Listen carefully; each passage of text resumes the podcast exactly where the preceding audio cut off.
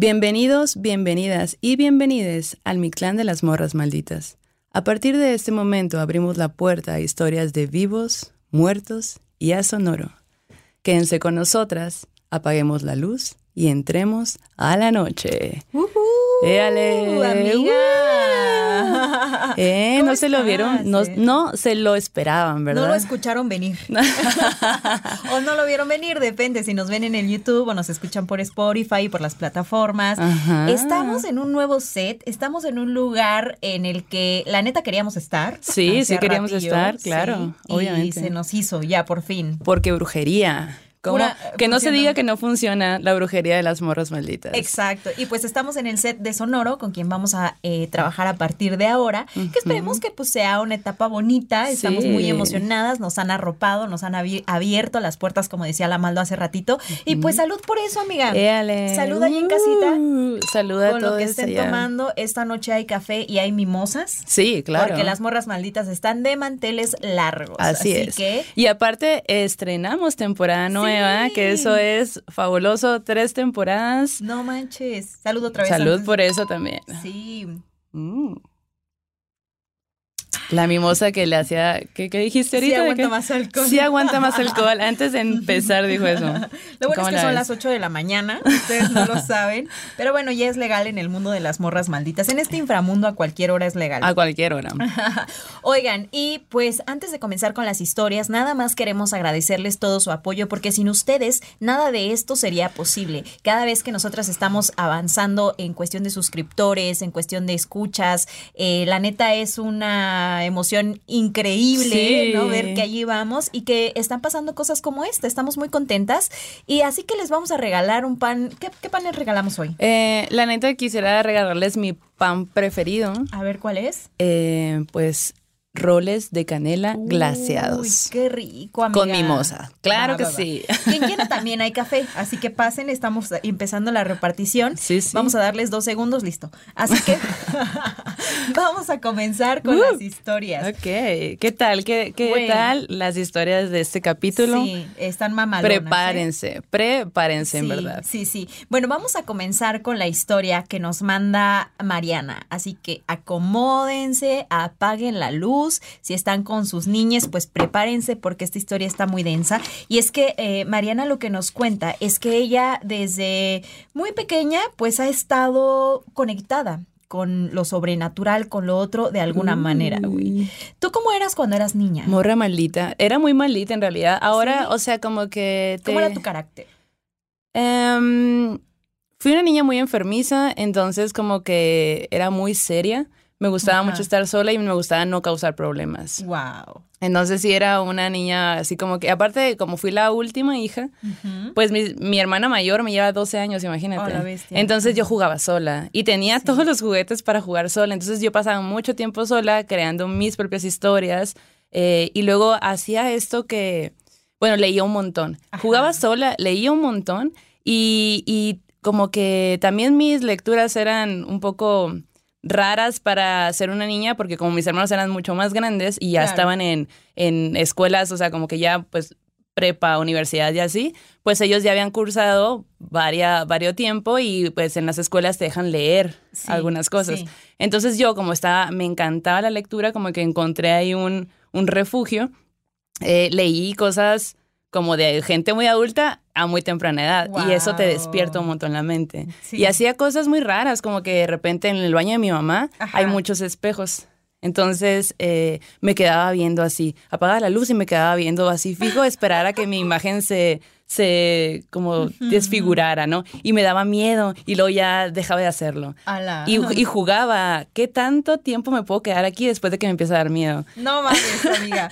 Yo Así de maldita. Que, que jugaba como que tenía etapas, ¿no? Tenía etapas en las que yo decía, yo creo que soy bruja, güey. Ok. Y entonces agarraba como que plantitas del patio, del Ajá. jardín. Sí. Y hacía como que mis pócimas, mis brebajes. Ay, y los guau, metía en güey. frasquitos. Y luego se me olvidaba, ¿no? Pero mi. Y de que te hiciste brujería que sigue ahí, güey. Exacto. Perdónenme a quien le haya echado esa brujería antigua, antigua. Eh, y, y ya lo he contado en otras ocasiones que enterraba cosas, güey, que me encantaba enterrar. Mi mamá cuando era Mm. chiquilla me compraba anillos, ¿no? De oro chiquitos, bien bonitos, güey, o cositas, ¿no? Entonces de pronto mis anillos yo decía, voy a jugar al tesoro y los enterraba y pues nunca los encontraba, güey. No, Sí, ya. Y tu mamá de tu anillo que te Sí, regalé. pues ya, por eso ahora pura platita. Ah, pura sí, platita, no tengo nada de oro hasta ahora. en lugar de decir, y ahora ya no entierro el oro, mejor, mejor me lo Mejor guardo. uso, ¿no? Pero ese tipo de persona era, imagínate. Y también Wow. era muy callada, ¿no? Sí. Como que tuve esta etapa de mucha introspección en la que no me gustaba, especialmente en la secundaria. Me acuerdo que era súper, súper callada. Así no Claro. hablaba con nadie. Tenía una sola amiga que es mi amiga Mara, que es gracias por ser mi amiga hasta ahora.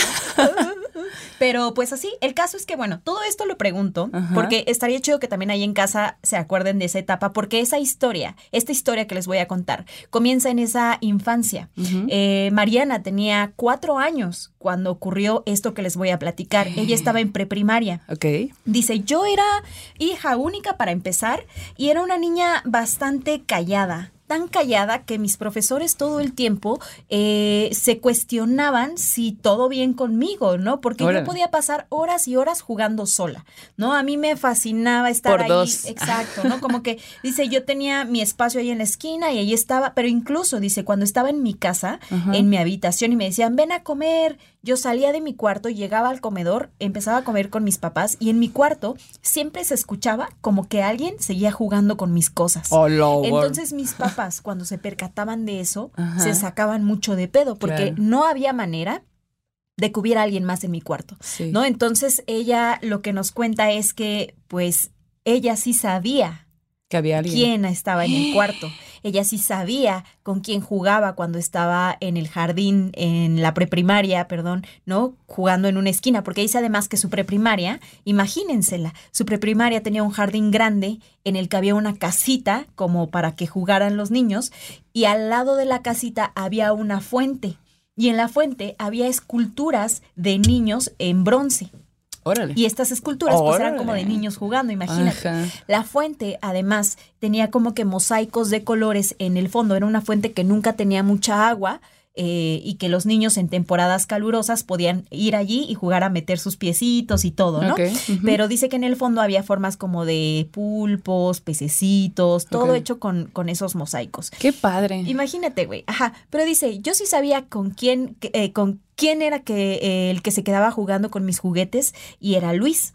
Ok. Y dice, y Luis era un, dice, yo lo recuerdo como un chamaco, dice, como de 12 años aproximadamente, de piel blanca, tenía una sudadera azul y un pantalón de mezclilla. Era muy, muy delgado, dice, como si nunca comiera. Entonces yo me acuerdo, dice, que cuando yo estaba eh, jugando siempre le daba, o sea, yo siempre me robaba las galletas de la hora de la comida o de las que me daban de postre y le daba a Luis galletas, ¿no? Yo le decía, güey, te traje esto, ¿no? Para Lo alimentaba. No, le decía, güey, ¿no? Pues le decía, te traje esto. ¿no? Hola, amiguito. Hola, compa. Ajá. Entonces, si yo me robaba las galletas, se las llevaba a él. Y en la escuela, en esa casita del patio en la que todos decían que yo siempre estaba sola, en realidad todo el tiempo estaba jugando a la comidita con Luis, porque era mi amigo, porque era mi compa, dice. Y a veces él dice, eh, eh, eh, como lo veía que tenía hambre, pues yo me robaba cositas, comida y se las daba, ¿no? Como si fuera una ofrenda, lo pienso incluso, güey. ¿No? Porque además nadie más veía a Luis, Claro. güey. Y todo bien hasta ahí. Pero resulta que la mamá de Mariana se embaraza de nuevo. Y entonces eh, Mariana le dice, ¿sabes qué? Eh, va a ser niño. Ujú. Y la mamá de Mariana así como de que... ¿Tú qué mm, sabes, niña? Ajá, exacto, porque era un embarazo muy temprano, ¿no? Era imposible que todavía Se cualquiera supiera, pues. pudiera ¿no? saber, ¿no? Ajá. Y entonces la mamá de Mariana le decía, pero ¿por qué quieres saber? ¿O por, ¿Por qué, qué dices crees? eso? Ajá. ¿No? ¿Por qué, por qué crees eso? Y ella, no, pues es niño. Y si es niño, yo quisiera que se llamara Luis para que mi amigo cobrara vida. Hola, yo, no mames, güey. Y se fue ahí cuando mi mamá empezó no. a espantarse. Imagínate tú ser la mamá, güey, de que tu No, hija te dice cago. eso y es como que, hola, madre. yo así de cómo regreso a esta niña. Ah. Así como de que, ajá. ¿Qué hice mal? Ajá. No, el caso es que dice, mi mamá comenzó a espantarse tanto porque yo empecé en una etapa, entre comillas, de adivinadora. ¿No? Yo sabía muchas cosas que era imposible que yo supiera al menos en ese tiempo, dice. Por ejemplo, dice, supe que una de mis primas que había mm, que había muerto, yo supe la, la razón, ¿no? Que una prima había muerto antes de nacer Ajá. y yo sabía esa información, ¿no? Y sabía todo lo que había pasado, pero mi familia no, no sabía o no entendía por qué yo tenía esa información, ¿no? El caso es que su mamá se espantó muchísimo, ¿no? Y como ella no dejaba de hablar de Luis, de Luis, de Luis en la casa, eh, pues le habló a una persona, como a una especie de padre, para que fuera a sacar a Luis de la casa.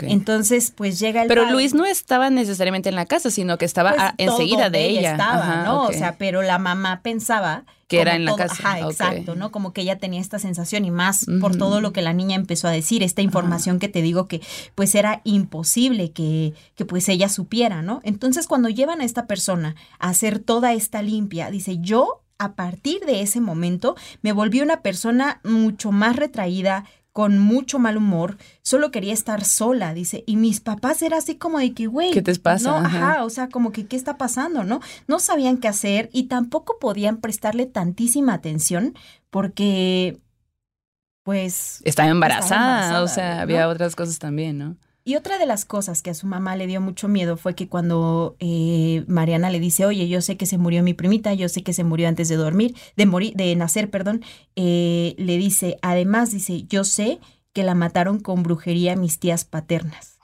Y la mamá así como No, de güey. que, güey, se le bajó la presión, Sí, por claro. supuesto, ¿no? Por supuesto. Y tiempo después, güey, le dijo, yo sé también que mi abuelita se va a quedar en penumbras, que mi abuelita se va a quedar en penumbras. Cuatro años, güey. ¿Qué a los cuatro años eso? ella estaba diciendo. Pues poco después su abuelita, que ya era muy mayor, perdió la vista.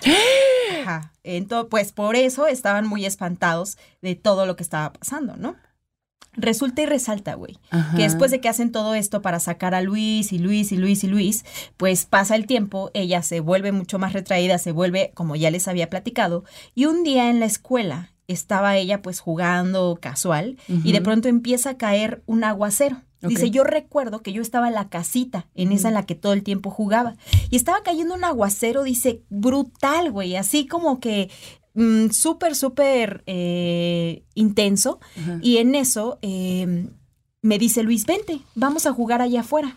Y ella, "Mm, pero está lloviendo. No, va a ser divertido, le dijo Luis. "Güey, sí, bueno, vente, Luis. vamos, ajá, vamos a jugar, vamos a jugar. Y ella, pues en la lluvia, pues también para los niños, creo que la lluvia es algo más Súper cool. exacto, ¿no? Entonces, eh, resulta y resalta que sale de la casita y, el, y Luis le dice, vente, vamos a la fuente. No. Y va. No. Mariana, con cuatro años, a la fuente. Y Luis agrega, ¿por qué no nos metemos? No Vente, mames. vamos a jugar. E- vamos a ese jugar Luis al agua". empezó buena onda. Exacto, pues era su compa, güey, ¿no? ¿Le daba de comer? Ajá, pues le daba galletas, güey. Ya que alguien te dé sus galletas, eso Ya. ya, es otro nivel. Sí, güey, de ¿no? Si amistad alguien y te comparte las galletas, ya es otro nivel de confianza. Pero pues el Luis le dijo, vente, vente, métete a la pileta. Se meten a la pileta, pero como estaba lloviendo tanto, tanto, tanto, y esto fue, o sea, nosotros lo estamos contando así, pero esto pasó en segundos. Claro. ¿no? Ajá, Porque claro. además recuerden que en la escuela pues están las maestras, o sea, es casi imposible que te puedan perder de vista durante tanto tiempo Sí, ajá. se mete a la pileta, empiezan a jugar, dice, yo me acuerdo que empecé con los pies así a chapotear, pero lo cierto es que la pileta ya a ese, a ese punto de la lluvia ya se había llenado. Órale. Dice, y si yo me resbalaba o me caía, pues me ahogaba, o sea, no era como que yo sentada estuviera todavía mi cabeza afuera. En eso, mientras estaban jugando, Luis la jala hacia abajo. La sumerge y ella, no, no, no. Y él dice, güey, sentí su brazo agarrándome, jalándome hacia abajo, como con esta intención de hundirme y de no dejarme salir nunca, güey. Y yo estaba luchando con todas mis fuerzas y diciendo, güey, Luis, ¿por qué me estás haciendo esto? ¿Por qué me estás ahogando? Y se apaga todo. Se desmaya, ella pierde el conocimiento. No manches. Escena siguiente, las maestras lo sacan de la, la sacan de la pileta porque vieron que se metió y que no salió. Entonces, Qué suerte que sí había Claro, maestras ahí. claro. Ajá. Dice, cuando desperté, yo ya estaba en enfermería, pero Luis ya no estaba conmigo. Dice, eh, la escuela me mandó a partir de ese momento con un psicólogo, me hicieron Claro. pruebas, pero dijeron que todo estaba bien, pero yo no era la misma. Yo en ese momento perdí algo, dice. Pues a que- Luis. ajá, aparte de a Luis. Y la confianza en los fantasmas. claro, güey. Y pasó el tiempo, ¿no? O sea, ella siguió con su terapia, pues ah, trató de olvidar ese e- episodio tan oscuro Y hace algunos años comenta que empezó a trabajar en un lugar muy cercano a su escuela, a esa escuela de su infancia. Ok. Y que allí sigue la pileta, que allí siguen esos mosaicos al fondo de la misma y que también siguen las estatuas de los niños de bronce que rodean esta pileta. Pero la casita que estaba al lado en la que ella jugaba, la tumbaron que ella hasta ahorita no sabe cuál fue la razón por la que la tumbaron, pero cada que llueve, ella siente como que este, esta fuerza poderosa que la atrae hacia esa pileta. Dice, güey, la neta es que siento como que algo me llama a que vaya, a que ya, a que vaya, a que esté allí. Y un día sí fue. No y cuando llegó, había una señora sentada al borde de la pileta. No y pues la saludó y le dijo, hola, buenas tardes, señora, ¿cómo está? No, pues bien aquí. Y empezaron a platicar ella se asoma a ver al fondo de la pileta, pues entre esta, este asunto de recordar lo que había pasado en su infancia, pero también de corroborar que todo seguía como ella lo recordaba. Y la señora le dice, no te acerques mucho, porque las esculturas de los niños que están allí están malditas y te van a querer ahogar. No. Y le contó, ajá, ¿Su historia con Luis? ajá, no, le- la señora le contó Ah. que Flor, la niña que está en uno de los bordes de la una de las estatuas, me- de las esculturas, me imagino, Ajá. mató a su hija ahogándola. La señora le contó eso, güey. Y ella así de, ¿qué? No manches, güey. Se quedó petrificada cuando la señora le contó eso. Y ya fue cuando ella le platicó su propia historia No. con Luis y cómo fue que Luis intentó ahogarla también una, un día en esa pileta. Entonces la señora le, le dijo, güey, no regreses, no regreses nunca, no vengas aquí, ¿no? Mm. Así como que ponte a salvo. Y Mariana agrega que pues ella actualmente tiene 28 años, que sí sigue yendo a la pileta. Mariana. Sobre todo en días lluviosos, porque es algo que la sigue llamando hasta ahora, güey. No, güey. Mariana, también tú. O sea, Mariana, ¿de qué se trata? gobiérnate, por Tentando favor. acá, sí, tentando chamuco, el diablo, No machín. mames. Y al final nos cuenta, nos dice, saludos morras, las escucho siempre en mis tareas y las quiero mucho. Prometo, Ah. prometo mandarles más historias tenebrosas. No manches, Sí. Mariana. Güey, pues, ¿qué te puedo decir? ¿Qué podemos No, decir pues, de esa voy a historia? tomar.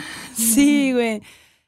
Qué fuerte, Un güey. traguito de mi bebida. Y qué loco esto que menciona respecto de que le atrae, pues. Sí. O sea, ¿cómo sentirá ella pasar por ahí? Y, y porque aparte dices que trabaja por ahí, ¿no? Exacto. O sea, todos los días pasar por ahí y ver, o sea, siento que en una película es este momento donde la música se empieza a poner tenebrosa cada vez que pasa por ahí Sí, y ella se le queda viendo. Ay, no. Me pregunto si habrá una segunda parte, ¿no? Si en algún punto En algún volverá momento. a encontrarse con Luis. Y también me parece una presencia muy extraña, ¿no? Porque como que no nos cuenta en qué momento aparece Luis en su vida. O sea, Ah, solo que- apareció. Ajá. ajá, siento que en sus recuerdos de esa edad. Luis ya estaba, ¿no? Como que de Sí. pronto dices, no sé en qué momento llegó, pero me acuerdo que ahí estaba. Ajá. Ajá, ¿no? Y- Pero también qué, qué loco que se acuerda de cuando ya no estaba, ¿no? Ajá, exacto, Ajá. cuando deja de, ¿no? Y, y también sentir esta traición de, güey, no, eras mi compa y me quieres ahogar aquí, no mames, ¿no? Pinche culero. Ajá, sí, sí, sí. No, no. Y aparte, no sé si, si Luis como tal volvería a, a la vida de Mariana, porque también si era un niño, ves que cuántas historias nos han mandado de que cuando empiezan a crecer ya dejan de ver, ¿no? claro. Y quizá vuelva en, en transformado en otra cosa. Oh, Mariana, ahí nos cuentas. Sí, Si de casualidad aparece algo en tu vida. Exacto. Hoy no, y pues que pues Mariana también dijiste que tenías otras historias, por Sí. favor, envíanos. La, la que nos dijiste, ¿no? La de, pues, la muerte de su primita. Ah, sí, de la brujería, ¿no?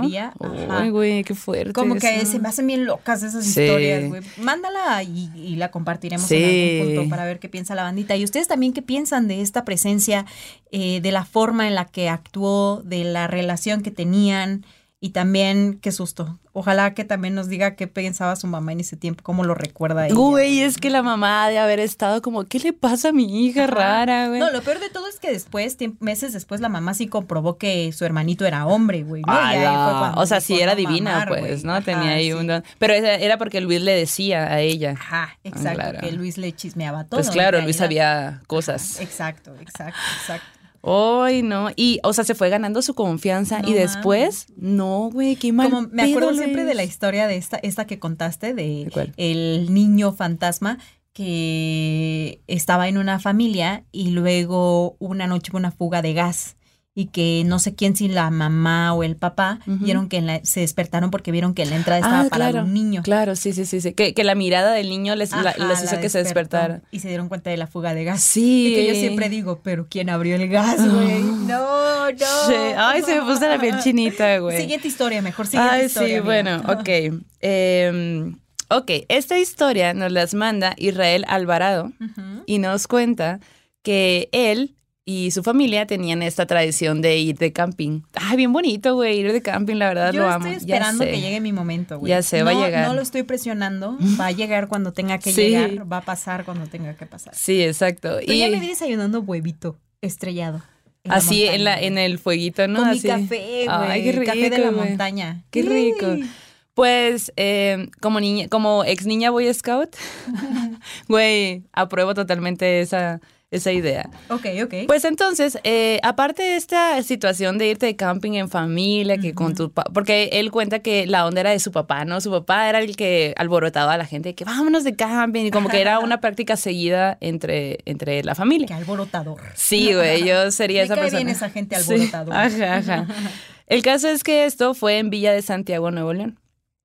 Y, y dice que, se- que en esa ocasión el papá había decidido que, se fue, que iban a ir a una cascada. Y, y que en la cascada había como una cueva. Y ahí decidieron que pues, ah, pues mira, aquí podemos acampar y chill, ¿no? Ok. Claro que sí, suena como una perfecta idea. Y el diablo. ¿Por qué en mi casa? ¿Quién los invitó? No, bueno, eh, la cosa es que ellos empezaron a armar todo, ¿no? De que todo lo, lo que había que armar, eh, empezaron a, a quitar las cosas como de la mochila, lo que traían, como para ya establecerse en el lugar y a gusto, ¿no? Y mientras estaban armando todo, se dieron cuenta de que la fogata y la madre se dieron cuenta que no habían llevado sartenes, güey, para No comer. Y de que, ¡y no! güey. ¿Qué hacemos? Y de que no, pues a ver, entonces como que estaban ideando de que cómo lo podemos resolver, pues porque En sin... una piedra. ¿no? Sí. Ojalá encontremos una piedra que esté totalmente así Plana. Pero imagínate calentar la piedra, o sea, Y está que cabrón. truene, güey, ¿no? No manches.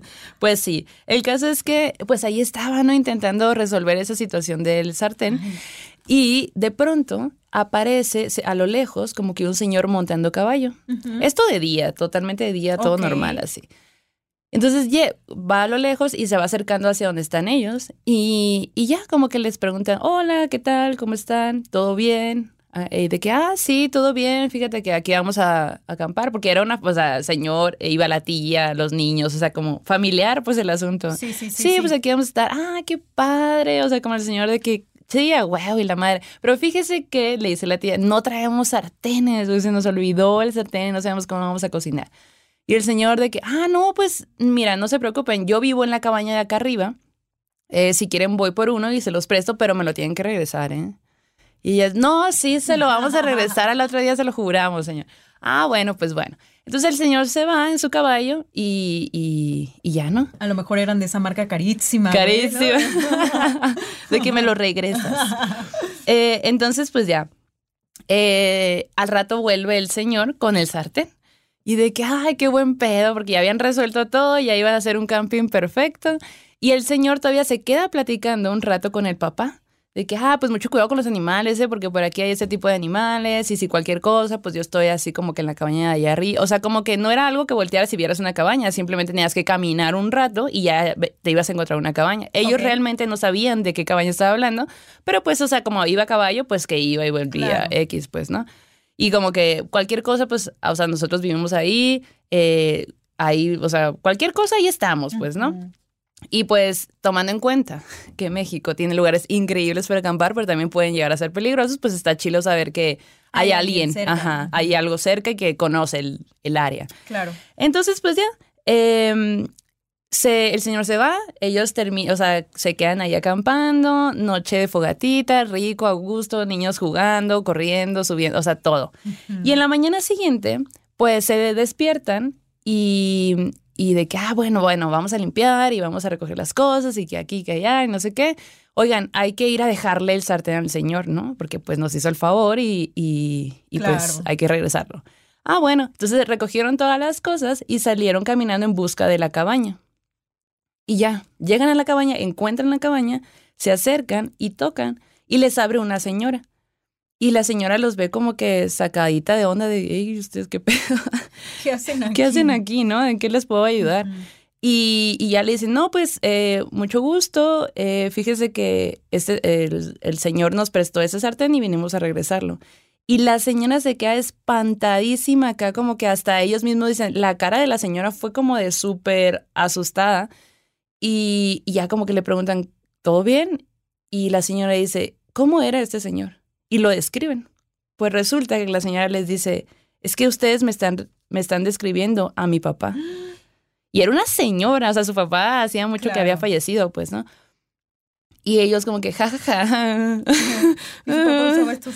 sí, como que, uh, no, pues, o sea, como que un poco como que, órale. Sacados de onda. Sacadísimos ah. de onda. Y la señora de repente voltea en su cabaña hacia la cocina y la, pues, la cocina estaba como que tenía sartenes colgados, Ajá. ¿no? Y justo donde iba ese sartén, porque sí lo reconocía, no estaba, pues estaba no. ese lugar vacío. Y ella wey. se queda como de, güey, pero yo estuve aquí todo el tiempo, o sea, ¿de qué habla? O sea, ¿en qué momento el sartén se salió? Pues, ¿no? Y pues ellos se quedaron extrañadísimos de, es que hablamos con él, o sea, se quedó platicando con nosotros, nos recomendó cosas.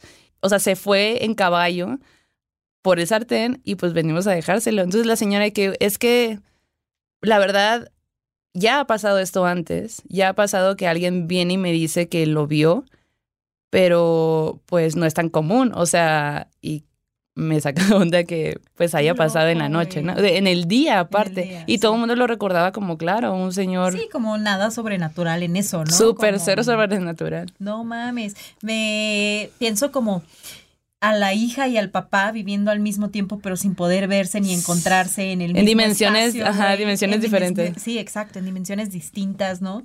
No sé, si, si, si a ti te dijeran eso, güey, que tu papá, digo, está vivo tu papá, ¿no? Pero sí, sí, que un rato más. en 80 años más Ah, te, te digan, eh, güey, tu papá, no sé, te trajo, trajo tal cosa, ¿cómo te sentirías, güey?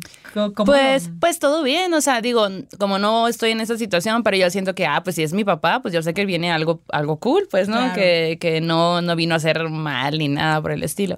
Pero, pues, yo, que soy una persona que está buscando constantemente este tipo de, de acercamientos, pues a mí me parecería increíble, güey. Claro, entonces, ¿por qué a mí no me ofrece los sartenes? Sí. Yo, se- yo sentiría como nostalgia bonita, ¿no? De Sí, decir, "Ay, exacto. güey, ahí sí, A huevo, ¿no? O sea, por algo, pero ahí sí. O no sé, no sé, no sé. Tampoco me ha pasado, pero no se me hace un espanto feo, ¿no? Ajá. Sino como más de nostalgia, ¿no? Sí, De la- para la, para para la señora. señora. Pero pues para los niños y el señor y la yo tía y que así. Seguidillo sí. seguro. Sí, de que ya no vamos a acampar en este lugar. ¿Habrán vuelto? ¿Habrán vuelto? No sé, a ver, Israel, dinos si han vuelto, si volvieron, si tú irías, irías de noche. No manches. bueno, y, y hablando de estos espacios en los que de pronto te quedas eh, pues a solas, en los que de pronto em, tienes que estar noches, algunas noches, Ajá. Pues hay bandita que se dedica o que trabaja como velador o veladora Claro. en lugares. De hecho, creo que de la bandita que nos escucha, sí nos han eh, escrito bandita que se dedica a eso. Sí, ¿eh? que justo nos escuchan de noche mientras están trabajando, Qué ¿no? gusto, güey. Como que qué ganas de sentir miedo. Sí. Esa es la banda más maldita. A huevo, güey. La neta, les mandamos un abrazo a todos los que trabajen de noche, las, los, les que trabajen de noche. Eh, y esta historia justo está relacionada con eso. Nos la manda Jazmín o la Yasmín, como usted quiera decirle. La Yasmín, la Yas. la Yas. Nos lo manda la Yas. Y ella nos dice, hola Yanis y Maldo, hace muy poco que llegué a ustedes por mi amor hacia estas historias y no sé si sea algo bueno o malo, pero realmente tengo bueno. mucho que contar aquí para ustedes. Así que les dejo una, dos de mis historias. Vamos a leer una, a compartir una, perdón. Y pues, ay, a ver. Bueno, para ¿Qué empezar, pasó? esto ¿Qué pasó? le pasó a su papá en Tlaxcala. Eh, cuenta que su papá era velador en una secundaria allá en Tlaxcala y que cada viernes se iba con su hermano a, a cuidar el lugar y que ya regresaba pues el domingo, ¿no? El domingo en la noche ya cuando acababa su trabajo pues velando el lugar. Y pues su hermano siempre lo acompañaba. Su hermano en ese tiempo tendría como 11 años aproximadamente, ¿no? Pero pues eran como uña y mugre él y el papá. Entonces el papá le decía, va, va, va, pues vámonos juntos y me acompañas Y pues ahí se la pasaban juntos, ¿no? La verdad era un tiempo que pues Qué padre, sí. disfrutaban, ¿no?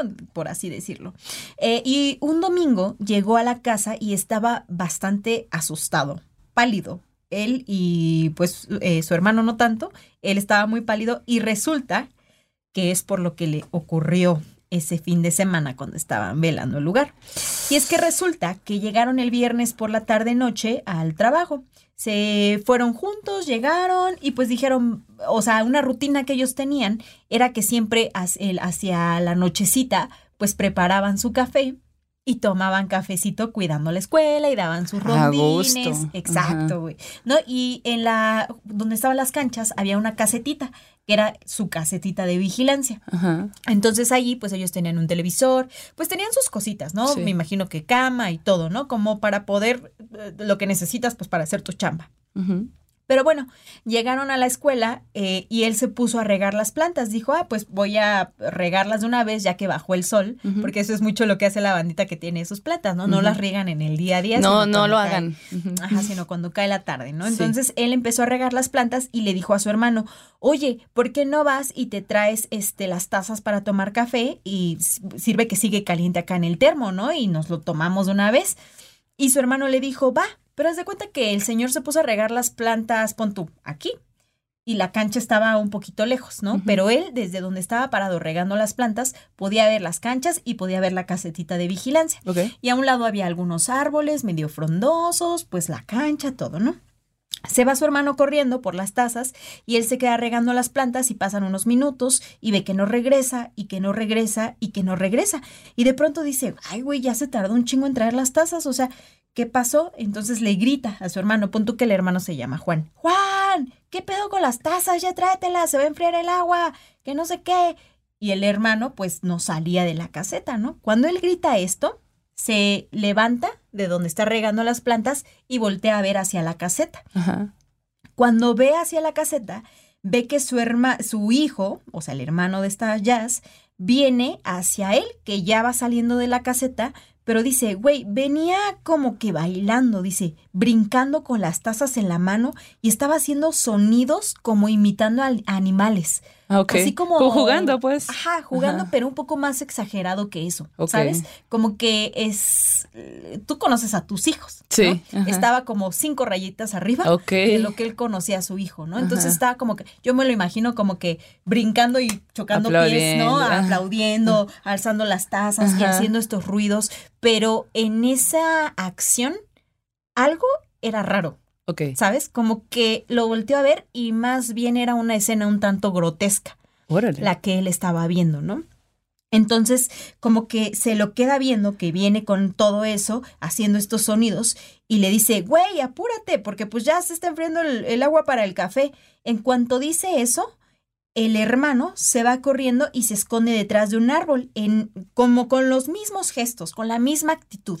Y es allí cuando su papá ya eh, cierra, la, cierra el agua y se va hacia donde está el hermano, buscándolo atrás del árbol. A su hijo, pues, ¿no? A, a su hijo, ¿no? Entonces, cuando llega al árbol, se asoma y no hay nadie. Y se queda ahí parado así de pinche chamaco, güey. ¿Hacia dónde se va ahorita? Le ahorita va a ver. ¿No? Entonces, como que no lo encuentra, voltea hacia atrás, voltea del otro lado, nada.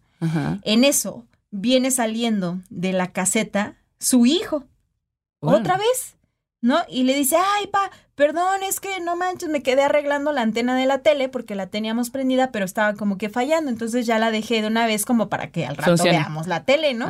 Y entonces el papá así como que se puso blanco. No. Porque dijo, aquí se escondió esa cosa, güey. No, y que se parece a ti, güey. Era idéntica a su hijo, güey, ¿no? Entonces como que ya su verdadero hijo lo alcanzó, tomaron café, pero dice, fue como que el fin de semana más tortuoso que nos tocó vivir, porque pues ya todo el fin de semana el señor estuvo espantado de, que, de que eso pudiera volver a aparecer, pero además de que eso hubiera imitado tan bien la forma física de su hijo, pero que además tuviera esta actitud grotesca como de burla, de imitando animales y que trajera las dos tazas y que había salido de la caseta, güey, ¿no? Que había salido del lugar en el que ellos descansaban. Entonces dice, pues esa fue una de las historias que le pasó nos la contó y pues ya, ahora es de la, de la banda maldita, para que vayan y la cuenten, güey. Ya me imagino la cara de como, como dices, como que el niño bailando y de repente cuando, el, cuando se percata el que papá le, le- se está dirigiendo a él, como que se asusta, me imagino esa cara.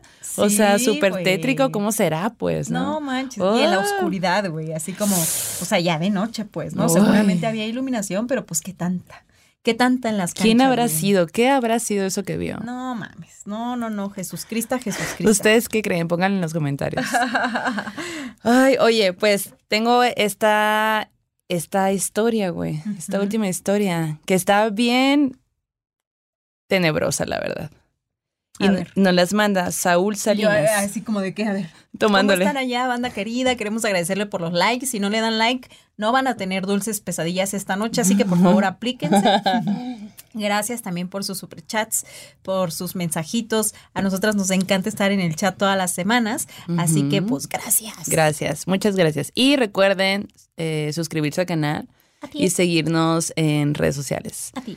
Bueno, esta histo- última historia eh, nos las manda Saúl Salinas y es algo que sucedió, que le sucedió a él y a sus compillas en el 2005. Ah, caray. Entonces, mira, ¿Dónde estábamos en el dos- 2005? no, bueno, no me acuerdo ni de dónde estaba el lunes, güey. Ah, yo tampoco. Bueno, la un tupido velo.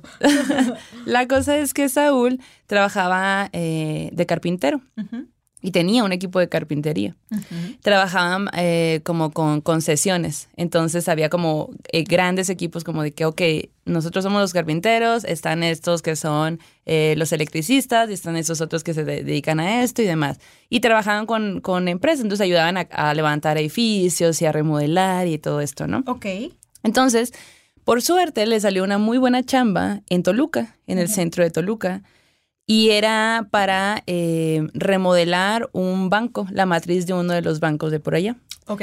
Y, y bueno, pues como justo era la matriz, eh, la chamba era de 6 de la tarde a 7 de la mañana. Porque pues no, o sea, la como pues es matriz, tiene que seguir funcionando, pues. Entonces Wow. ellos trabajaban de, ma- de noche madrugada, pues. Ok, ok. O sea, es bastante pesado, pues, ¿no? Y se la aventaron ahí un- unos meses. Entonces, eh, pues ya la onda era que se estaban rotando, como era mucho equipo, eran alrededor de 30 personas. Entonces, el, como que el arquitecto dijo, ¿sabes qué? Va- voy a rentar una casa, voy a rentar una casa para estar ahí todos, todos metidos ahí en esa casa. Y como nos vamos a estar rotando, pues como que los, los equipos eran de 3 a 5 personas. Y, y ya, pues como que todos dijeron, ok, como vamos a estar aquí metidos tanto tiempo y estamos todos juntos, hay que hacer un pacto. Nadie roba nada, porque había muchísimo equipo de todos, ¿no? Así en, una misma, Wow. en un mismo lugar. Nadie roba nada y nadie, o sea, y todos cuidamos el equipo de todos, en la medida de lo posible. Así como que aquí lo que venimos es a chambear, hay que hacer la chamba, terminar y regresamos y que todo salga de la mejor manera posible.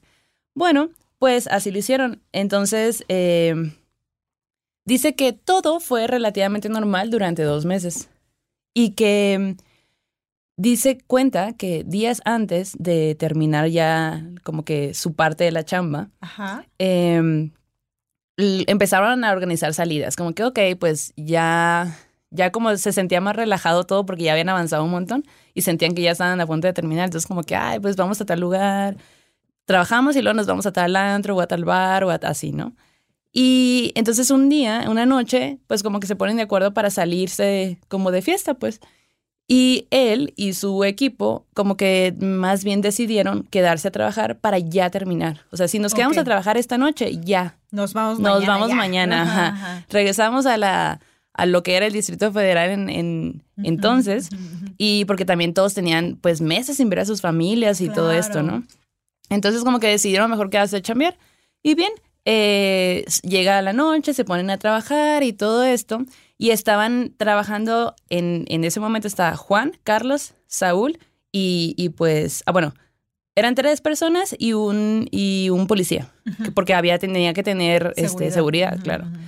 Entonces eh, dice que en ese momento empezaron a pasar cosas extrañas porque solamente era este equipo que estaba trabajando y cuando punto, estaban trabajando y de repente dejaban de trabajar porque break, un breakcito, escuchaban como si fue, como si alguien más estuviera trabajando en el lugar.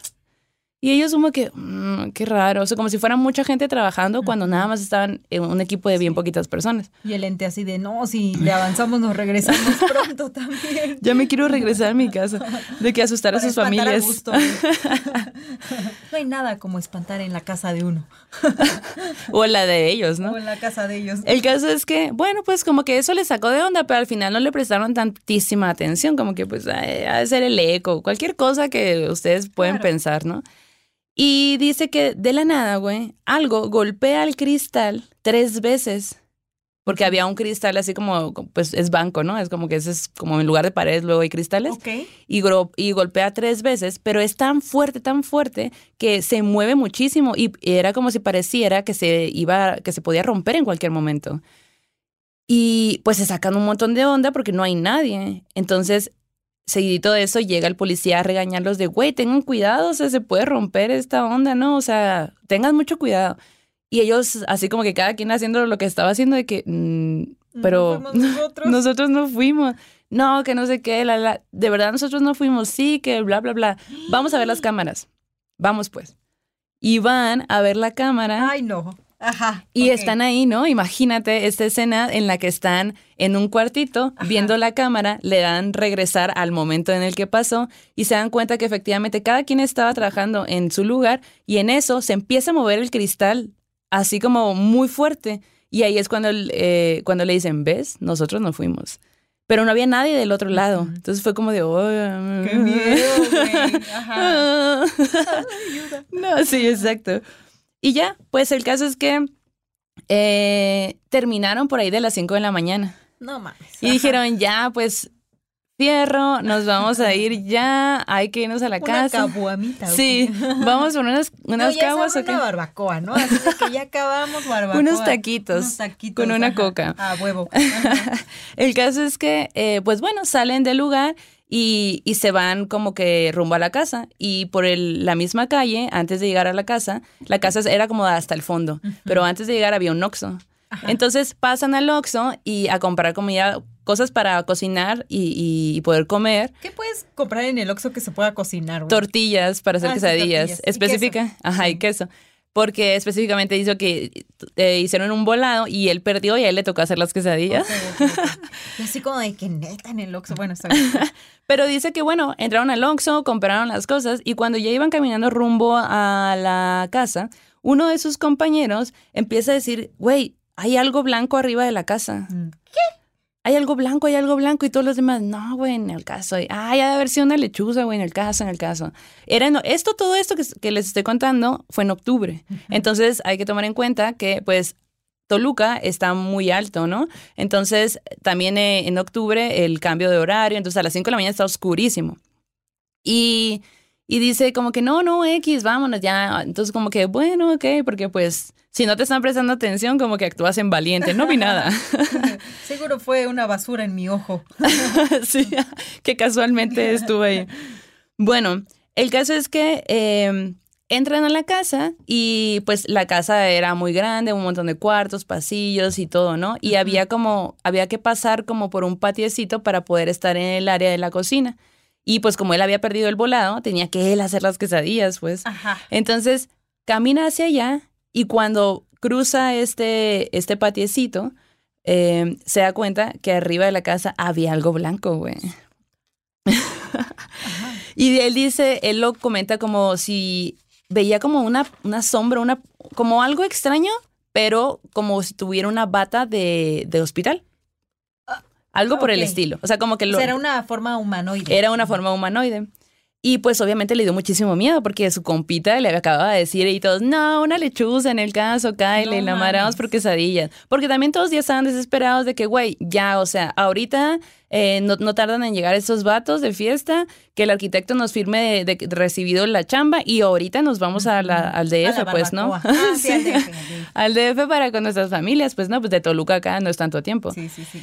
Y entonces como que, bueno, o sea, vio eso, hizo las quesadillas en chinga y la verdad es que me dio mucho miedo, eso es lo que dice, me dio mucho miedo, pero pues ¿qué iba a hacer? O sea, pues ya me puse a preparar y todo. Y, y que cuando regresa a la parte donde estaban los demás, ve en la ve una silueta de un hombre parado frente a la puerta. Y de pronto toca tres veces. Y pues todos se quedan como que sacaditos de onda. Y su compa, el Carlos, dice, ah, voy a ir a abrir. Y todos, no mames, no, güey, no. Y todos, pues no, a lo mejor es el Arqui. Y todos, güey, el Arqui tiene llaves, güey. Y no vendría solo, vendría con toda la bola. O sea, no es el Arqui, pues, ¿no? Y de repente otra vez. No.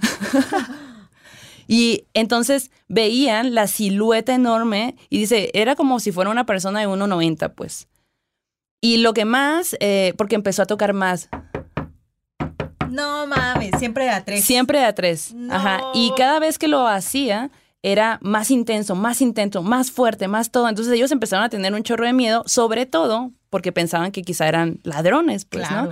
Que ya se habían dado cuenta que tenían eh, meses trabajando ahí, que seguramente adentro había un montón de herramientas y hay que recordar que la herramienta de construcción es carísima, pues, ¿no? No, no, no. Entonces, más bien lo que hicieron fue como ir y cerrar las puertas y que, o sea, como que ponerse atentos de, de si alguien que entraba, ¿no? Pues era como, le tengo más miedo a los vivos que a los muertos. Sí, no estaban pensando tanto en algo sobrenatural, sí, ajá. Y, pero era una sensación extraña. Dice que, que esta sombra empezó, tenía como una actitud burlona. No explica exactamente si hacía un gesto o si hacía algo acá, pero como que él, él les daba esa sensación.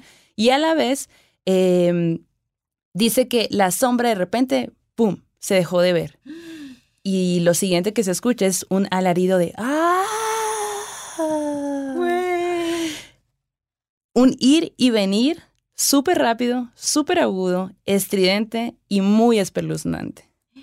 En ese momento empezaron a sentir muchísimo frío, mucho frío. O sea, Toluca es frío, pero aparte agrégale un chicloso sobrenatural. No, güey, no, me muero. Sí, sí, sí. Entonces, eh, se quedaron despiertísimos, obviamente, así como que dejó de, o sea, así se quedaron un montón de tiempo. De pronto se hicieron las 10 de la mañana y ya como muy cansados sin dormir, o sea, acaban de terminar de trabajar, eh, pues acababa de pasar eso que fue súper raro, que no podías explicar qué onda, ¿no? Em, dijeron, oigan, pues que, o sea, son las 10, pues ya deberían de, haber llegado estos vatos, a lo mejor y no, no hicieron parada acá y se fueron directamente a trabajar, pues, puedo hacer. Bueno, pues vamos a buscarlos. Ah, bueno. Y van, salen de la casa eh, caminan y en el Oxxo se topan los carros de sus compañeros. Y se, dan, se asoman y se dan cuenta que todos están adentro dormidos. Eran las 10 de la mañana. Ah, Entonces, Entonces, eh, pues ya les toca, ¿no? De que, ¿qué onda? O sea, ¿qué hacen, aquí, güey? ¿Por qué no están trabajando? ¿Qué, ¿O por qué no llegaron a la casa? Pues si estás así, si vienes en cara, nada, pues, ¿no? Y ya se despiertan bien sacados de onda y les dice, güey, Veníamos llegando, como ahí de las cinco y media. Y justo veníamos por el Oxxo. Pensé que iba a decir, y les tocamos, y nunca nos abrieron. no, íbamos jugando de que me subí de caballito. A la... No, pues dice que venían eh, por la calle y de pronto ven una sombra negra que era tan, tan oscura que hasta le tiraron como que las luces y ni la luz ni las altas acá lograban definir esa figura, pues, ¿no? O sea, como que les pareció muy extraño que era muy grande, era muy oscura, le tiraron las luces eh, y aparte le, le, tocaron el claxon. Y en, cuando le tocan el claxon, esta figura, sin forma, sin ojos, sin, o sea, sin ningún tipo de gesto ni nada, los voltea a ver. Obviamente, pero lo, obviamente se sacaron un chingo de onda. Y lo siguiente que sucede es que ellos se pues, o sea, dicen, ala, ¿qué es esto, güey? ¿Qué es esto? Y tuvieron tanto miedo que dieron reversa, se estacionaron en el Oxxo y ahí se quedaban a dormir, güey. No mames. Pues le dijeron básicamente al arquitecto, fírmele aquí, ya nos vamos, ¿no? Y por, por favor. Ajá. Y, y Saúl nos cuenta que, que hasta la fecha, cada vez que recuerdan, porque sigue trabajando con algunos de esos compañeros con los que estuvo en esta obra, ¿no? Que hasta la fecha, cuando se toca el tema, o sea, sí hay algunos que dicen, güey, a la madre, o sea, como que tienen mucho miedo de hablar de eso porque fue una sensación horrible que les tocó vivir. Muy traumática. Muy traumática y que no tiene una explicación lógica, pues, ¿no? Y que eran como 30 personas en el lugar, o sea, 30 personas vieron algo extraño, pues. No mames. Qué locura. Esta cosa blanca, güey. Esa cosa blanca y luego que de repente se convirtiera en algo negro sin... sin... Sí, sí. O había más, varias cosas, ¿no? También puede ser, Puede ¿no? ser. Como que. No lo sé. Ah, no lo sé, Rick. Siento que, que me espanta, güey. Como que. Mejor pasemos a la siguiente sección, amiga. Bueno, mejor sí. Pues eh, en este terror Terror en en corto, que lo envía Claudia González, Ajá. eh, ¿me ayudas con el audio? Por supuesto que te puedo ayudar con el audio. Nada más déjame encontrar mi herramienta. Ok. Bueno, pues eh, en este terror en corto, De mujer sombra. Mujer Sombra, ahí les va. Ok, Esperen. Hola morras, yo soy Claudia González de Monterrey y vengo con otra historia. Mm. Cuando yo tenía alrededor de 10 a 15 años me pasaban un chorro de cosas sobrenaturales y yo principalmente veía a una mujer sombra. Y digo mujer porque sí alcancé a verla un poco de cerca.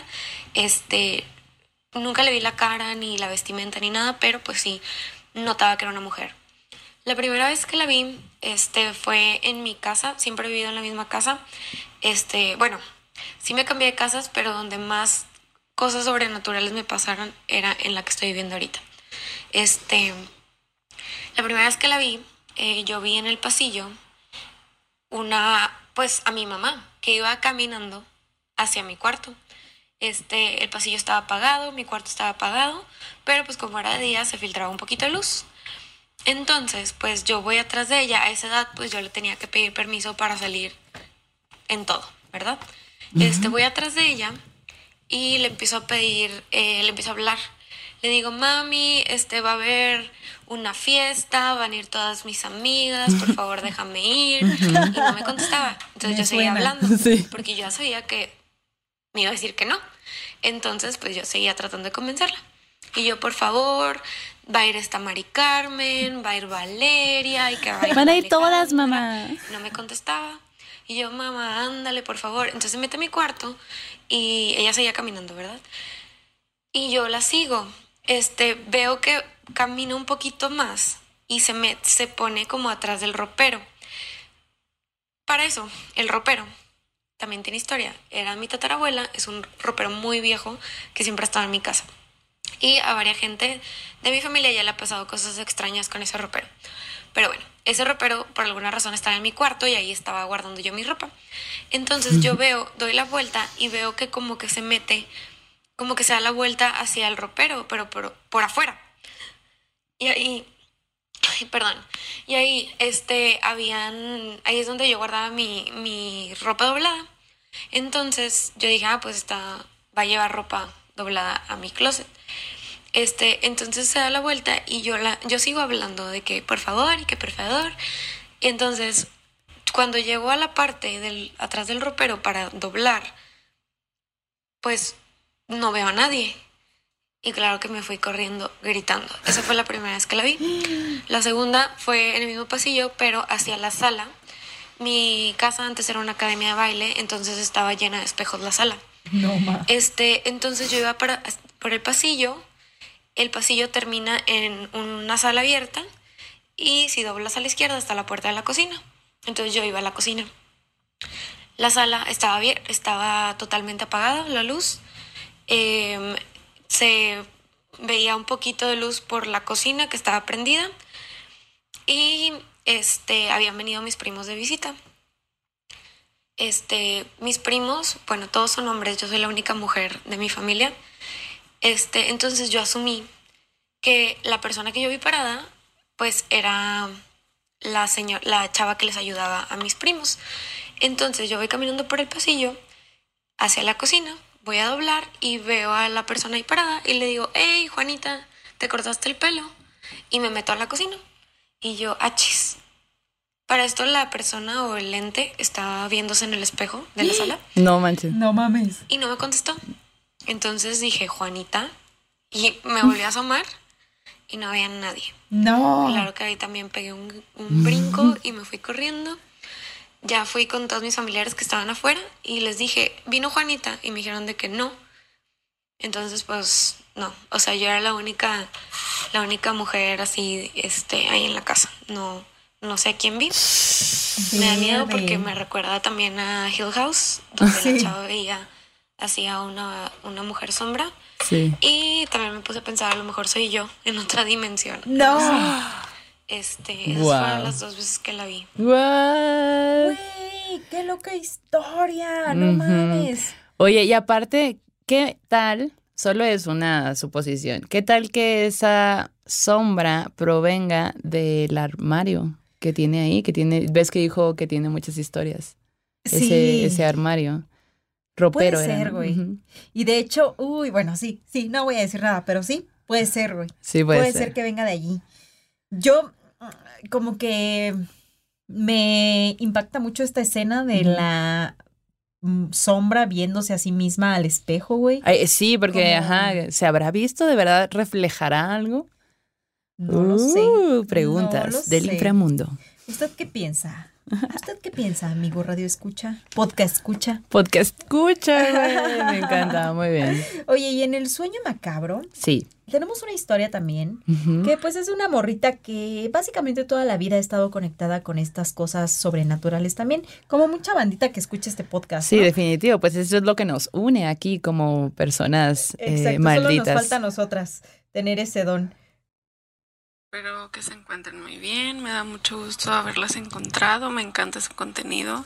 Soy su súper, súper mega fan. Uh, Bueno, esta vez les quiero contar una historia. Bueno, no es una historia, es algo que me sucedió a mí con una parálisis de sueño. Ok.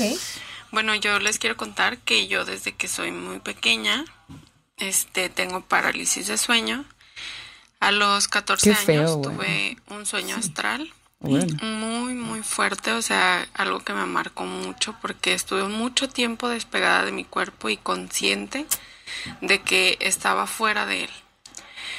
Y a partir de yo comencé a investigar sobre los sueños astrales, este, la parálisis de sueño y todo esto, ¿no? A los 14, claro que sí. Casual. Bueno, resulta que algunas de las parálisis que me dieron a lo largo de, de mi infancia y de mi vida, bueno, podría decir que la mayoría fueron como tipo pesadillas, o sea, en esas parálisis en las que no te puedes mover, pero quieres hacer este algo, quieres salir huyendo de ahí, ¿no? Pero no todas fueron así. Hubo unas en las cuales yo pude como controlar eh, el momento y pude viajar en mi sueño. Incluso pude levantarme de mi, de mi cama y verme dormida, como tipo un sueño astral. Ok. Pero bueno, esto me pasó, les quiero contar la última parálisis de sueño que tuve, que fue realmente muy extraña y que me dejó una sensación muy mala. Bueno, yo este tuve a mi bebé en el 2019. Él nació en noviembre. Entonces, este, bueno, yo duermo en una cama que está a nivel del piso. Entonces yo estaba dormida con mi bebé. Bueno, resulta que él tendría, yo creo, un mes más o menos. Eh, y yo, este, para estos días, pues la verdad es que los primeros meses de los bebés son muy pesados para las mamás. Bueno, digo para las mamás porque pues yo era la que le daba el pecho y todo. Entonces, todos esos días yo duré sin dormir, pues desde que el niño nació, ¿no? Horrible. No Entonces, este, en las madrugadas, cuando él se despertaba como 3, 4 de la mañana, yo me levantaba y lo arrullaba por la sala. Entonces me estaba arrullándolo y arrullándolo hasta que se dormía y pues ya iba y lo acostaba en la, en la camita. Yo siempre lo dormí conmigo. Entonces dormíamos en mi bebé, en yo y mi otro hijo a un ladito, ¿no? Entonces, eh, bueno, yo en una de estas noches estoy dormida y de repente empiezo a sentir una parálisis de sueño. Abro, en ese tiempo mm, mi esposo se quedaba en el otro cuarto, que era el cuarto de mi otro niño, pero pues por más práctico decidimos que durante los primeros meses él se iba a dormir en el otro cuarto. Entonces, yo estaba dormida y empiezo a sentir esta parálisis de sueño. Y abro los ojos y cuando abro los ojos veo, porque yo tenía la puerta abierta, este veo que en la sala está caminando una mujer con un niño en los brazos No. y lo está arrullando. Entonces empiezo a verla y a verla y, veo cómo pasa y va y viene con el niño en los brazos y como haciendo el movimiento así de, de arrullarlo. Y yo quiero voltear a ver a mi hijo, pero no puedo. Lo único que puedo hacer es estar viendo eh, a la mujer. Y entonces comienzo a gritar porque me empieza a dar mucho miedo de que no sé quién es esa mujer y por qué trae a mi hijo o por qué trae un niño en los brazos. Yo asumía que era mi hijo. Y comienzo a gritar en mi sueño, pero pues como sucede mucho en las parálisis de sueño, que estás gritando, gritando, gritando y no puedes realmente como emitir un sonido. Entonces yo estoy con los ojos abiertos y trato y trato y trato de gritar y no puedo. Y yo estoy gritándole a mi esposo bien desesperada eh, que el niño, el niño, el niño. Y en eso digo yo internamente, porque pues ya me había sucedido antes, digo, a ver, cálmate, calma la mente y comencé a respirar, a respirar, a respirar, a respirar. Y cuando respiro, empiezo a sentir que puedo mover la cara. Entonces, bueno, del lado izquierdo de mi... Yo estoy acostada y de mi lado izquierdo hay una ventana grande. Y en eso yo volteo. Trato de voltear de reojo hacia la ventana y veo en la ventana un ente, no, o sea, horrible, era como, ¿cómo les puedo explicar? Era como una tipo gárgola y estaba en la ventana así colgada y traía a mi bebé en los brazos. Entonces veo que hace como un movimiento como de querer salir por la ventana, pero en eso veo que trae a mi bebé en los brazos y voltea a verme con unos ojos como de un demonio, como de, pues sí, es, era como un, como entre animal y humano. No. Entonces la veo que trae al, al bebé en los brazos y se quiere ir, se quiere ir por la ventana. Y yo pues quiero evitarlo y comienzo a gritar, pero ahora sí comienzo a gritar fuerte, fuerte, tan fuerte que se levantó mi esposo. Y cuando él llega le digo, no, es que esta cosa me estaba distrayendo. Yo siento que ella me estaba distrayendo con la cara, con la mujer, para poder llevarse a mi hijo. No, güey. Qué miedo. Estoy impactada, güey. Aparte, digo, no tenemos esa experiencia de ser mamás ni nada, pero yo me imagino que no, mames, güey. O sea, se están queriendo llevar a tu hijo recién nacido, te pones como loca, ¿no? Y tanta, tanto mm, poder tienen las mamás que acaban de dar a luz y bueno, las mamás en general. Ajá, sí, sí. que de una parálisis de sueño donde normalmente hasta que acaba tú no puedes emitir ruido Sí, o lo Ajá. más que haces es Ajá. eh, la morra gritaba, güey, ¿no? Pidiendo por ayuda. Que despertó a su esposo que está en el otro cuarto. Claro, exacto, exacto. Y también siento que estás, o sea, por lo que nos han compartido más bien nuestras amigas que son mamás y gente que conocemos que es mamá, pues todos tus sentidos se agudizan, ¿no? Y si estás en, un- si acaba de nacer tu bebé, estás alerta De por tres, ¿no? sí. Ajá, y no puedes, no, no puedes descansar en realidad, ¿no? Sí. Como que sí. No, y aparte ya tenía, como bien menciona al principio, ya tenía una vida nocturna en la que tenía que despertar. Pero me parece bien interesante el hecho de que viera una sombra básicamente recorrer los pasos que ella hacía Sí. al momento de, de dormir al niño, ¿no? Que se iba a la sala y lo arrullaba Claro. y, y de repente ver la sombra haciendo lo mismo que ella también hace. No mames. Está loquísimo miedo, eso, sí. güey. Qué bueno que no pasó nada más. A mayores, sí. Me imagino que el bebé así. Sí, lo veo como que a mí con que me arrullen. "Ya me arrullaron Quien cinco horas. sea. ya estoy cansado. Sí, güey. Mira, si le ves el lado positivo, este ente te está haciendo un paro. Güey, como esos videos del internet donde está la, se despierta la mamá y son como las 3 de la mañana y ella así de estoy súper cansada y enfoca al bebé y el bebé así súper sonriente, así de. Ay, no. Yo era esa persona, güey. Mi, mi hermana y mi mamá siempre me decían que era así súper castrosa porque me dormía en los brazos y cuando me iban a dejar a la, a la cuna, ¡pum! despertaba. Qué Súper, súper, sí, güey. Y de hecho siempre mi mamá, pues, todo, imagínate, toda cansada, Güey. yo su última hija y así, yo súper hiperactiva. Y mi mamá de que vamos a dormir una siesta, quería imponerme el dormir siestas y yo de que moviéndome un chingo y la verdad. ¿Qué es eso? Mamá, perdón, perdóname. Que te perdone Dios. Sí. Y a mis hermanos, porque aparte también fui, es que era demasiado, demasiada adrenalina. y sin chocolate. No le den chocolate a la Maldo, por Sí, favor. no, güey. No, le- el azúcar en general, güey. Bueno, eh, oye, amiga, este, tú ves que. Ya ves que vivimos en esta sociedad en la que siempre las mujeres estamos locas y. Y, Y todo lo que te pasa es porque estás. Odio esos mensajes, esos videos así donde asumen que las. o como donde minimizan y ridiculizan las. em, los comentarios de las morras, las pláticas de las morras, el sentir de las morras. Me caga, güey. Sí, sí, sí. O los clásicos, ¿saben qué es una red flag?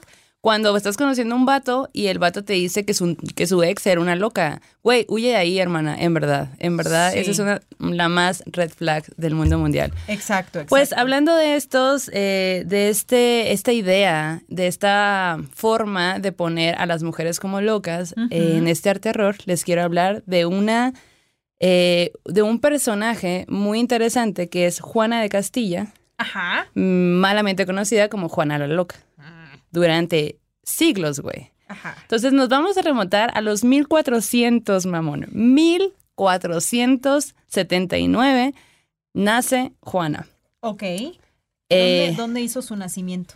en España. Ok. Fue ahí. reina de Castilla. Joder, tía. Joder, tía. Pero le fue muy mal, güey.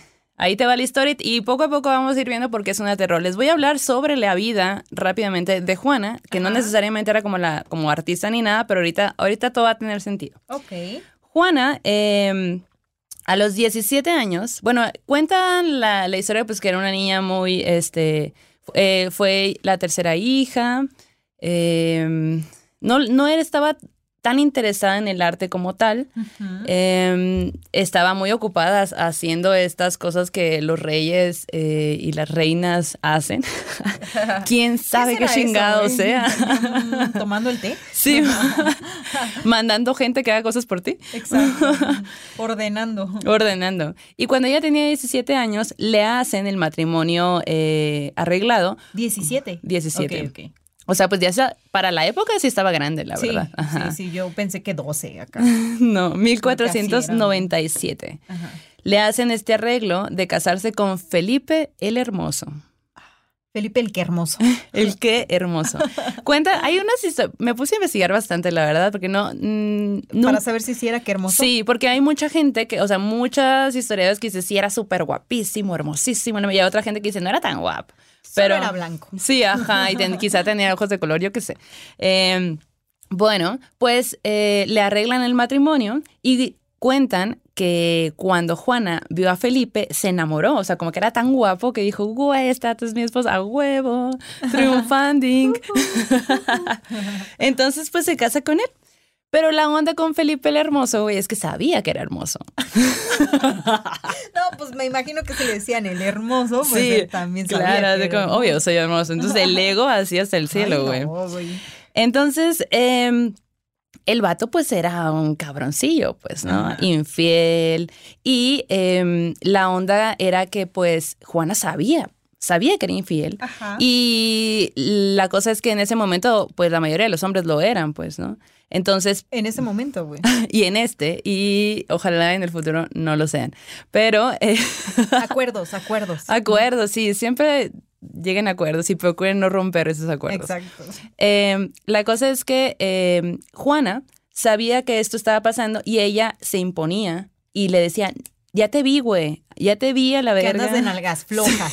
Ya te vi que andas de nalgas. Ese término nalgas flojas nació allí.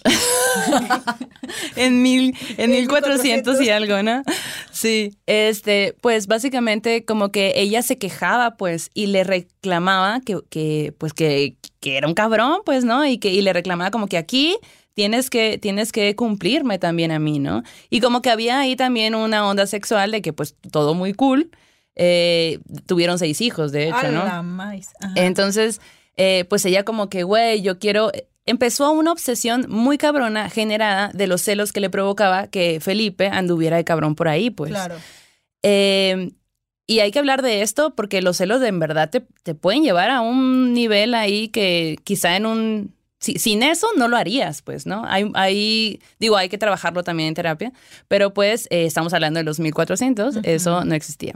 Y entonces, eh, como ella se quejaba de lo, que, de lo que veía, porque incluso llegó a cachar a Felipe ahí en el acto, eh, pues Felipe decía, estás loca. ¿Cómo me vienes a reclamar cosas? Estás loca, güey. Son inventos tuyos, güey. Son inventos tuyos de que, güey, te acabo de ver. ajá. Tú no viste nada, güey. Estás loca. Sí, estás loca porque pues a- eso era la forma, ¿no? Como que minimizo lo que estás sintiendo. Anulo lo que me Literal lo anulo, no lo minimizo, lo anulo totalmente. eh, digo que estás loca y pues como yo soy el vato, obviamente me van a creer a mí.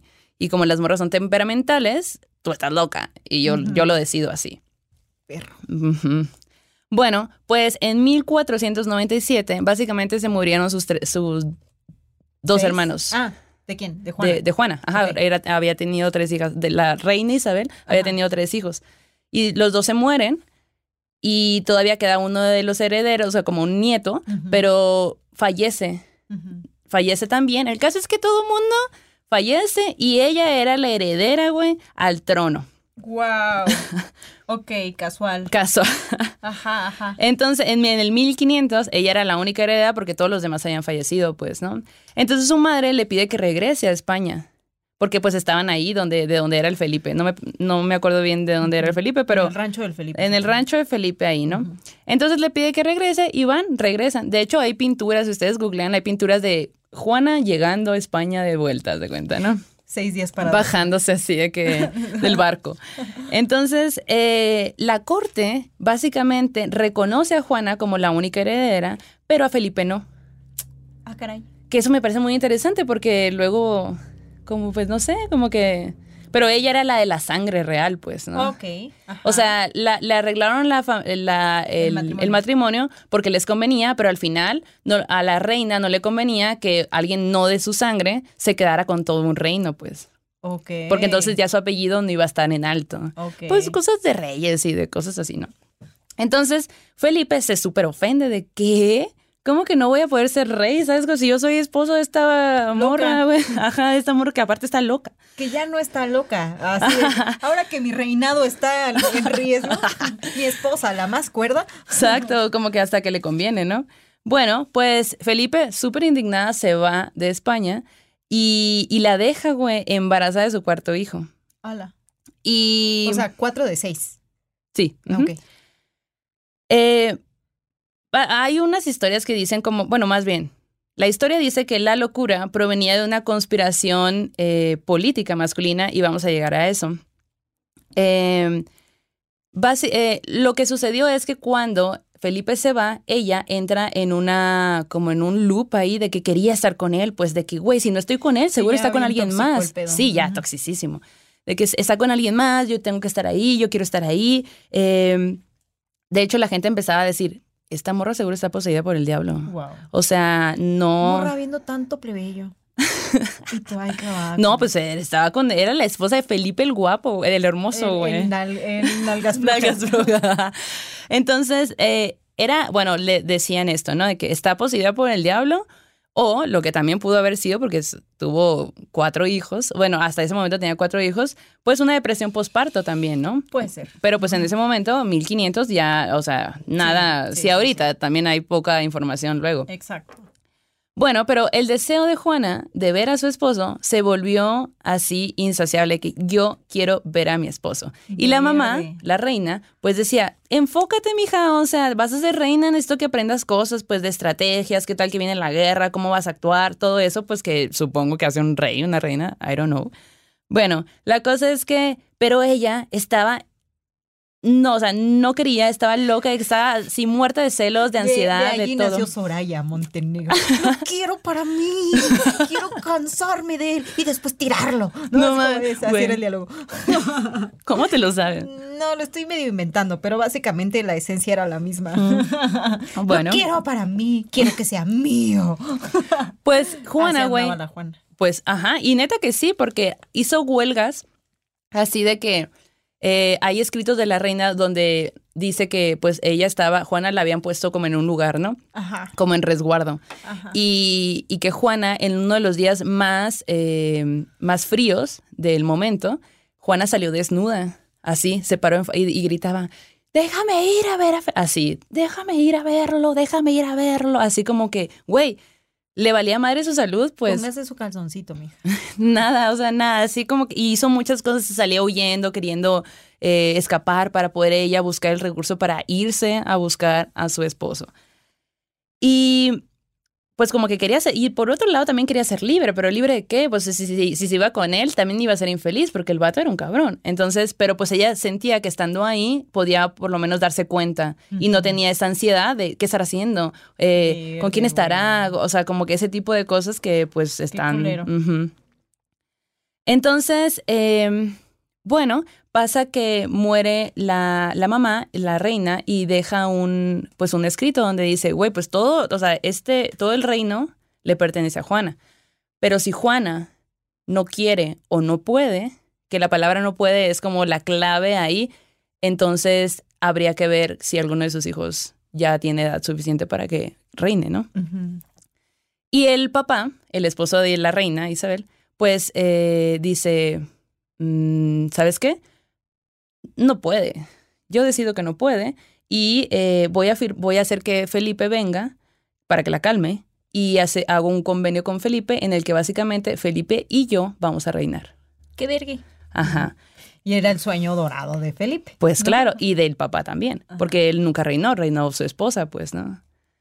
Y pues así, así se queda como un buen rato. Se dice que Juana en, al principio se negó a, esta, a este trato porque Felipe llegó bien verguitas de, hola mi amor, acá estoy de vuelta porque firmé un contrato. con-". el norteño. Hola, mi amor. Ya regresé del rancho. Ahora sí listo para gobernar.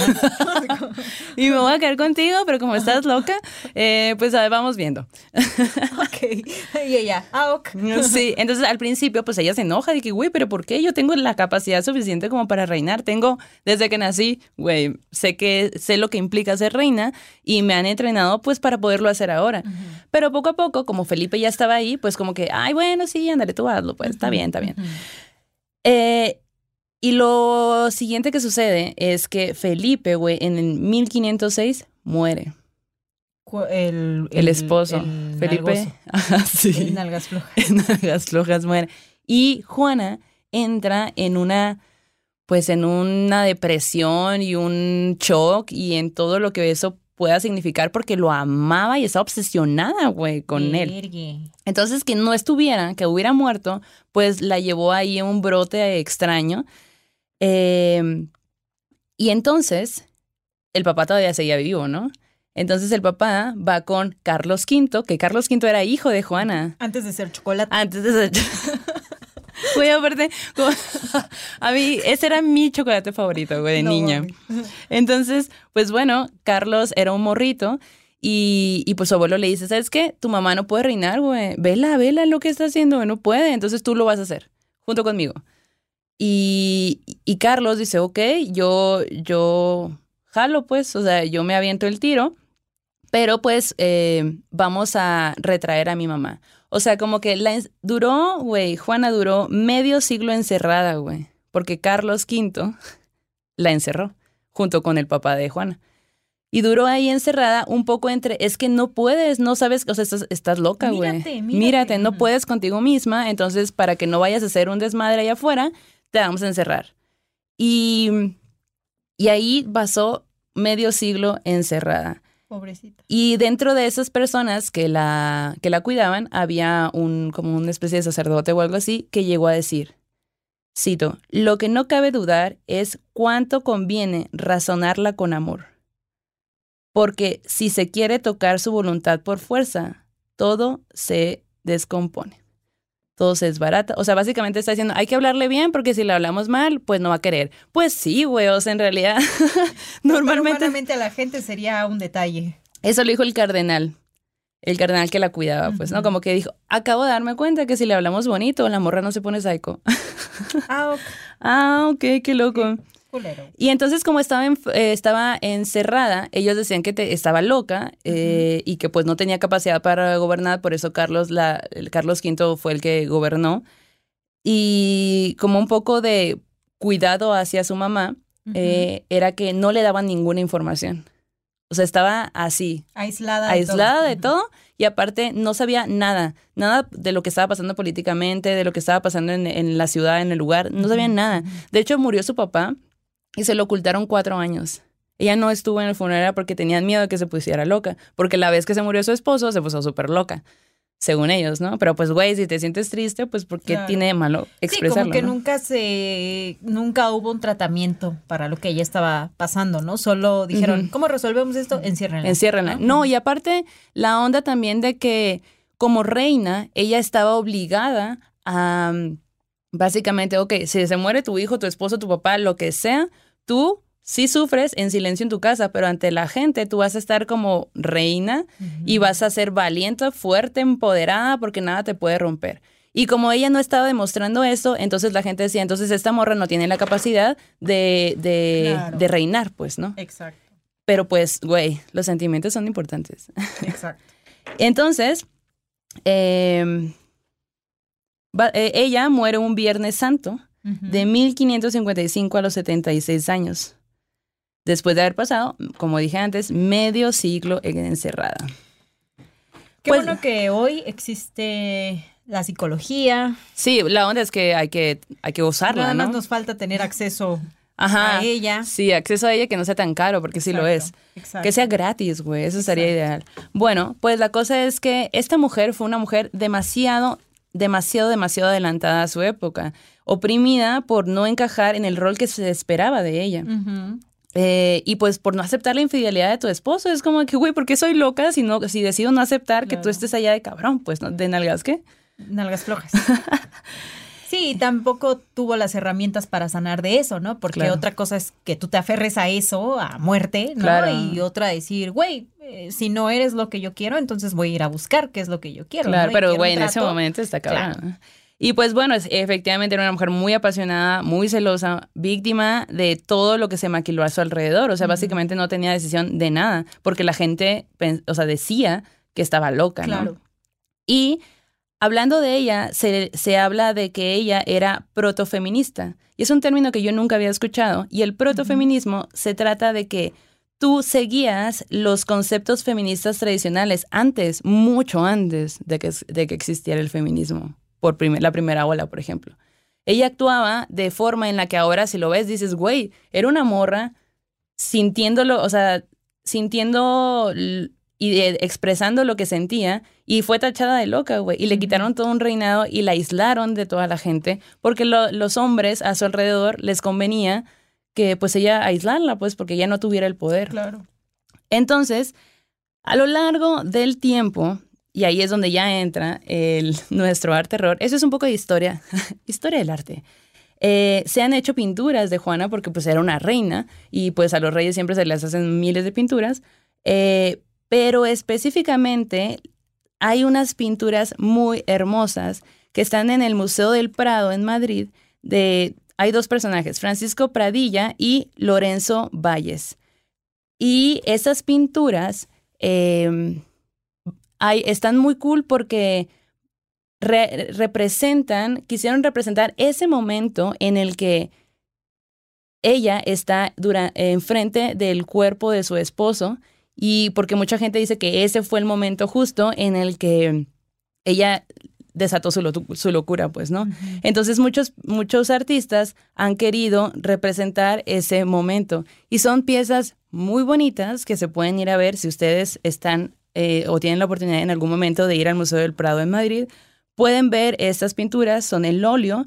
Eh, por ejemplo, la pintura de Francisco Pradilla es de 1877, la pintura de Lorenzo Valles es de también en óleo, de, mil- de 1866, Y así hay varias. Y me parece muy bonito porque, bueno, representar la, la locura, ¿no? Porque aparte las piezas se llaman así como de Juana la Loca, frente al féretro de su Claro. esposo. Eh, y, y bueno, esto es una parte de la historia que, que también hay que, de la que hay que hablar, aunque es viejísima, y también reivindicarla, ¿no? Porque pues sí, a lo mejor era muy apasionada, pero eso de estar loca, pues habría que ver, ¿no? Claro, sí, o sea, no tuvo el tratamiento adecuado, más bien, ¿no? Ni el apoyo emocional ni familiar necesario para enfrentar una situación así, ¿no? Y Exacto. pues terrible, güey. Terrible. Oigan, ¿y qué van a hacer este fin de semana? Mm. Una peli, este Netflix. ¿Qué nos vas a invitar a hacer? Star Plus. En este, bueno, hace unos días la Malú y yo fuimos a la presentación Ah. de Prey. Que, güey, ¿qué te pareció? ¿Qué te pareció? Mm. Bueno, esta es una película que es la precuela, pues, de las películas de Depredador, donde este Depredador. ser, exacto, este ser espacial que llega buscando a su este oponente ideal, ¿no? Al Sí. más fuerte, al más acá, para pues combatir, para pelear y ver quién es el más acá, ¿no? Eh, El acá del acá. Pero pues resulta que eh, hicieron una precuela que además a mí me fascina, güey, que la precuela eh, se sitúa en 1700 Ujú. en la región, en la cultura, en la nación comanche y que esta película está protagonizada por una morra. güey. Yes. Es una película como para ver de fin de semana, Sí, ¿no? Hay sí. sangre, hay este combate, Hay hay, sangre. pelea, más sangre, hay sangre verde, Ajá. sangre roja también, Sí. luego más sangre verde y hay perritos, güey. Ay, Eso es lo más importante. Hachas, Perritos, eh, Este, herramientas espaciales. que- ¿Cómo se llama esto? Arco. Arco. Ajá. Pero bueno, hagan de cuenta que pues eh, ocurre que pues en esta cultura existe una morra llamada Naru. Y Naru, pues ella tiene el don de curar. Su familia, su mamá es como se dedica a la medicina con base en flores, en plantas, en hierbas. Entonces ellos, ellas pues curaban a toda la población, ¿no? Digamos a la comunidad. Bien bonito eso. Ajá, sí, a mí me parece Sí. hermoso eso. Súper para empezar, joya. ¿no? Ajá. Entonces, Naru ya tiene este conocimiento, pero Naru dice, güey, yo quiero ser cazadora. Yo quiero ser cazadora como mi hermano, como los vatos más acá chingones de la comunidad. Yo siento que tengo ese don. Y todos le dicen, "Mm, creo que no, güey. Así Creo que como mejor que, al principio de la película es así como de que, morra, se te van las aves, ¿no? Se te va el jabalí, se te va el acá, ¿no? Bueno, no había jabalí. Se te va el acá, el animal, ¿no? Entonces, este, pues Naru se siente muy frustrada por esta situación, hasta que de pronto, a raíz del ataque de un león a uno de la comunidad, la morra eh, empieza a investigar qué es lo que hay en la montaña y se da cuenta que no solo hay un león en la montaña, sino que hay algo más. Y es algo más que llegó en pues una nave. ¿no? Y que, Y que nadie más, ni le hacían caso, no decían No. nada. como que la minimizaban, Sí, ¿no? Como ajá. que diciendo Una vez más. Exacto, así como de morra, mm, no, güey, o sea, ese león ni siquiera pues pudiste atacarlo todo, incluso su hermano, que era como quien la apoyaba, como que duda también de ella, ¿no? Hasta que la morra se va con su perrito, que es eh, un súper actor, Oscar para el perrito, Neta que sí, güey, lo merece. se va a las montañas para ver y para encontrar qué es eso que está allí y que ella sabe que es algo que no se ha visto antes que está allí y que podría ser un peligro para la comunidad. Entonces a mí me fascina esta mezcla de pues conocimientos, ¿no? Que no solo que sepas pelear te hace un gran guerrero o una gran guerrera y que todo ese conocimiento ancestral también te puede ser de mucha ayuda a la hora de crear estrategias, a la hora de La observación, vencer a tu todo. oponente. Ajá, entonces me gusta que sea una morra la que protagoniza la historia. Me gusta que esta herencia de la medicina sea una pieza clave. Ustedes ya verán por qué. Y está en Star Plus. Ustedes la pueden ver. Nosotros fuimos a la presentación. Hicimos Uh. algunas actividades recreativas del tercer Muy cool, tipo. la verdad. Nos tomamos foto con la cabeza del. Depredador. Del, del depredador. Sí, y qué buenos combates. ¿eh? A mí, para cuando la vean o si quieren compartirnos allí sus comentarios, uno de, mis, uno de mis momentos favoritos es justo cuando la morra se da cuenta del efecto de la medicina, de las hierbitas Ah, y sí, todo. sí, sí. Cuando ocurre la pelea del hermano, este, y también cuando ocurre su propia pelea. Entonces, véanla, coméntenos si a ustedes también cool. les gusta este tipo de películas. Sí la disfrutamos, ¿no? Nos Sí, nos sí, gustó. totalmente, totalmente. Palomerilla, palomerilla. Entonces, esta es mi recomendación recomendación de fin de semana. Véanla. Si ustedes no tienen esa plataforma, pues júntense con alguien que sí la tenga. Utilícenle vilmente y díganle, eh, güey, vemos una película. Eh, güey, yo llevo las palomitas. Ajá, y ya, pues así, fin de la historia. Y bueno, pues ha llegado el final de este capítulo, este primer capítulo que grabamos acá en el estudio de Sonoro. Yay. Sonoro, sonoro, Sonoro. Exacto. Sonoro maldito. Sonoro maldito. Así que pues estamos muy contentas. Les agradecemos a ustedes que nos hayan acompañado durante este programa, que hayan escuchado estas historias. Su tarea es compartirlas. Su tarea es echarle un ojito a las pinturas que nos compartió la Maldo y también ver esta película. Y nos vemos el próximo miércoles, ¿no? Porque Pues, Simón. acá tengo ganita de compartir más historias. Va, va, va, va, va, va, va. Va, va, va. Así que vayan con su Dios, diosa, dioses antes de preferencia. Eh, esperamos que hayan disfrutado su cafecito. Vayan con esas energías. Cerramos este círculo y pues les mandamos un abrazo que este aquelarre ha terminado. Hasta la próxima. Adiós. ¿Quieres regalar más que flores este Día de las Madres? The Home Depot te da una idea. Pasa más tiempo con mamá plantando flores coloridas, con macetas y tierra de primera calidad para realzar su jardín. Así sentirá que es su día todos los días. Llévate tierra para macetas Bigoro por solo $8.97 y crece plantas fuertes y saludables dentro y fuera de casa. Recoge en tienda y sigue cultivando más momentos con mamá en The Home Depot. Haces más, logras más. Más detalles en homedepot.com diagonal delivery. Hello, it is Ryan, and I was on a flight the other day playing one of my favorite social spin slot games on chumbacasino.com. I looked over the person sitting next to me, and you know what they were doing? They were also playing Chumba Casino. Coincidence? I think not. Everybody's loving having fun with it. Chumba Casino is home to hundreds of casino style games that you can play for free anytime, anywhere, even at 30,000 feet. So sign up now at chumbacasino.com to claim your free welcome bonus. That's chumbacasino.com and live the Chumba life. No purchase necessary. Group. Void were prohibited by law. See terms and conditions. 18 plus.